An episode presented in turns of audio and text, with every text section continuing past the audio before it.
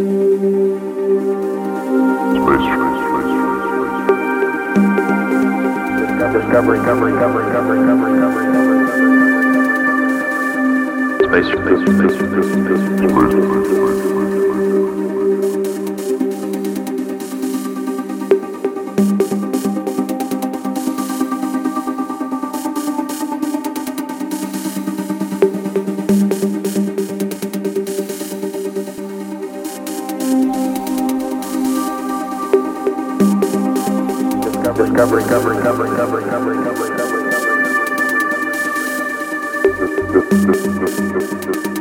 you.